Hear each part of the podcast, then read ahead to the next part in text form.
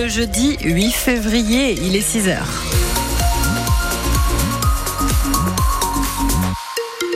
La tendance météo pour aujourd'hui, beaucoup de pluie, beaucoup de vent aussi. Météo complète à la fin du journal.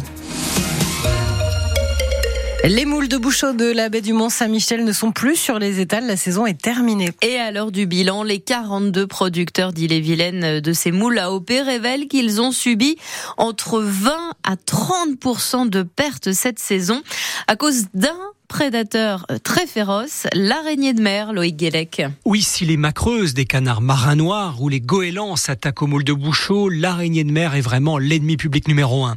De mi-juin à fin octobre, le combat est inégal, déplore Hugo Cornet, le président du comité AOP Moules de Bouchot de la baie du Mont-Saint-Michel. Ça devient de plus en plus problématique parce qu'on a du mal à, réussir à garnir nos pieux correctement. On refait à trois, à quatre fois le travail euh, habituellement on mettait une à deux fois. Donc euh, c'est une fatigue psychologique et physique. On fait venir de plus en plus de naissants afin de pouvoir garnir euh, correctement nos pieux. La riposte s'organise, les professionnels ont mis en place un système de drague à roulettes pour pêcher les araignées et les rejeter au large.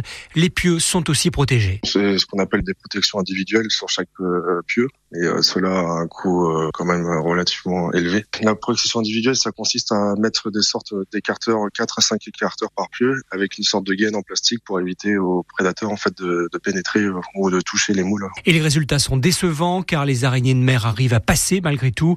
Pour Hugo Cornet, il faudrait une méthode de pêche beaucoup plus radicale pour les éliminer. L'idéal, ce serait de pouvoir changer un peu les législations et de pouvoir les, les pêcher au chalut, ce qui est vraiment, je pense, la technique la plus radicale, parce que c'est vraiment une espèce invasive. En ce milieu d'hiver, les araignées de mer se sont éloignées, elles sont au large des îles Chausey.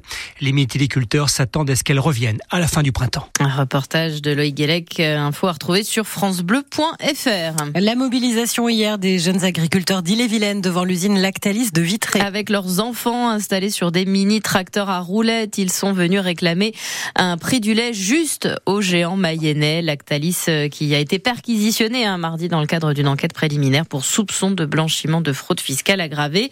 Aujourd'hui, ce sont les producteurs de lait regroupés chez Westley qui vont manifester cet à midi devant le site de Savencia à Saint-Brice-en-Cogle, toujours en Ille-et-Vilaine. Ils dénoncent les pressions du groupe alimentaire euh, qui euh, leur euh, demande de quitter ce groupement sous peine de plus avoir de contrat. Les 500 producteurs de lait bretons et normands font bloc pour le moment. Ils réclament un prix du lait à 47 centimes. Savencia ne propose que 42 centimes du litre.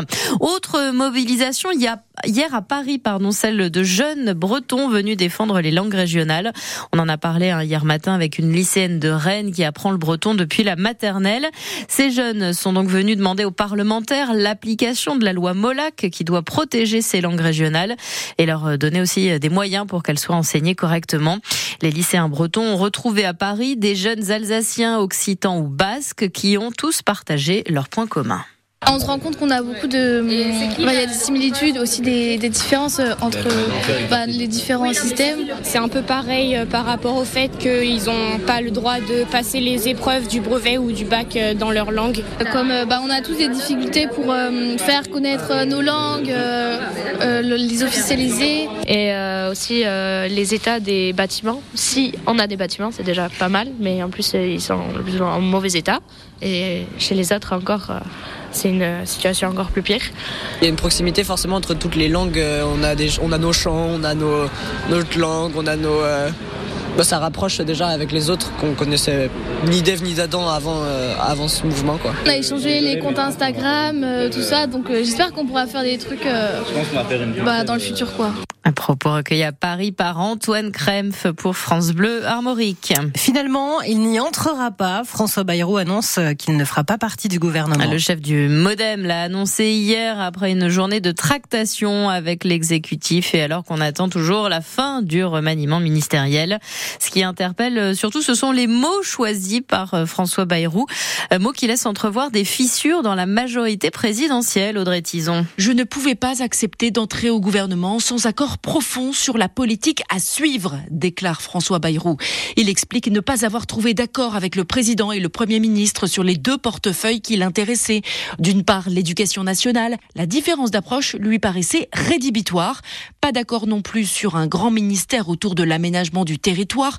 Bayrou a toujours été très gourmand. Trop, on lui donne la main et il nous aspire le bras, commente un conseiller du gouvernement, tandis que des élus de Renaissance s'inquiètent d'une éventuelle entrée en dissidence de François Bayrou et de ses 50 députés. La composition intégrale du gouvernement, attendue dans les heures à venir, montrera si le modem a encore une place de choix dans la Macronie. Un conseiller de l'exécutif assure qu'à ce stade, on ne peut pas parler de crise politique. L'ancienne ministre de la Justice, Nicole Belloubet, est désormais pressentie pour remplacer Amélie Oudéa-Castera sur la sellette, vous le savez, à l'éducation euh, nationale. La composition de la deuxième moitié du gouvernement Attal est attendue aujourd'hui normalement, même si on dit ça maintenant, je crois, depuis à peu près le début de la semaine. Un vol de données à très grande échelle vient d'être révélé par la CNIL qui a ouvert une enquête. Nom, prénom, date de naissance, numéro de, numéro pardon, de sécurité sociale sont désormais entre les mains de cybervoleurs qui les ont obtenus en piratant deux opérateurs qui assurent la gestion du tiers payant pour les complémentaires de santé. Cela concerne 33 millions de personnes, soit la moitié des Français. Les deux opérateurs via et Almeris euh, doivent informer d'ailleurs individuellement hein, l'ensemble des personnes touchées. La CNIL invite aussi les victimes à être prudentes en cas de future sollicitation pour des remboursements de frais de santé. La suite hier soir des huitièmes de finale de la Coupe de France de foot après la belle victoire euh, du Stade Rennais mardi, c'est au tour du PSG de se qualifier au détriment de Brest. Ça passe aussi pour Strasbourg, Nice et Lyon et la surprise vient du petit club du Puy qui évolue en National 2 et qui a éliminé hier soir Laval. Euh, dernier match ce soir entre Rouen et Monaco. Le tirage au sort pour les quarts de finale a lieu également ce soir à partir de 20h. On connaît aussi l'affiche pour la finale de la Coupe d'Afrique des Nations. La Côte d'Ivoire, qui a sorti la République démocratique du Congo, affrontera le Nigeria, vainqueur de l'Afrique du Sud au tir au but. Finale programmée dimanche soir à 21h.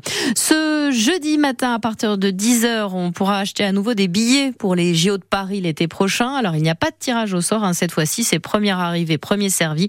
Ce sont des places pour des épreuves en Ile-de-France et les organisateurs promettent que 45% de ces places ne seront proposées euh, qu'à 100 euros ou moins.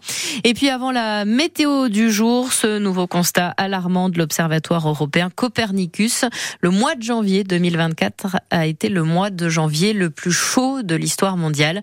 Euh, le précédent record datait de 2020, toujours selon l'Institut Copernicus pour la première la planète a dépassé sur 12 mois consécutifs la barre des 1,5 degrés de réchauffement par rapport à l'ère pré-industrielle.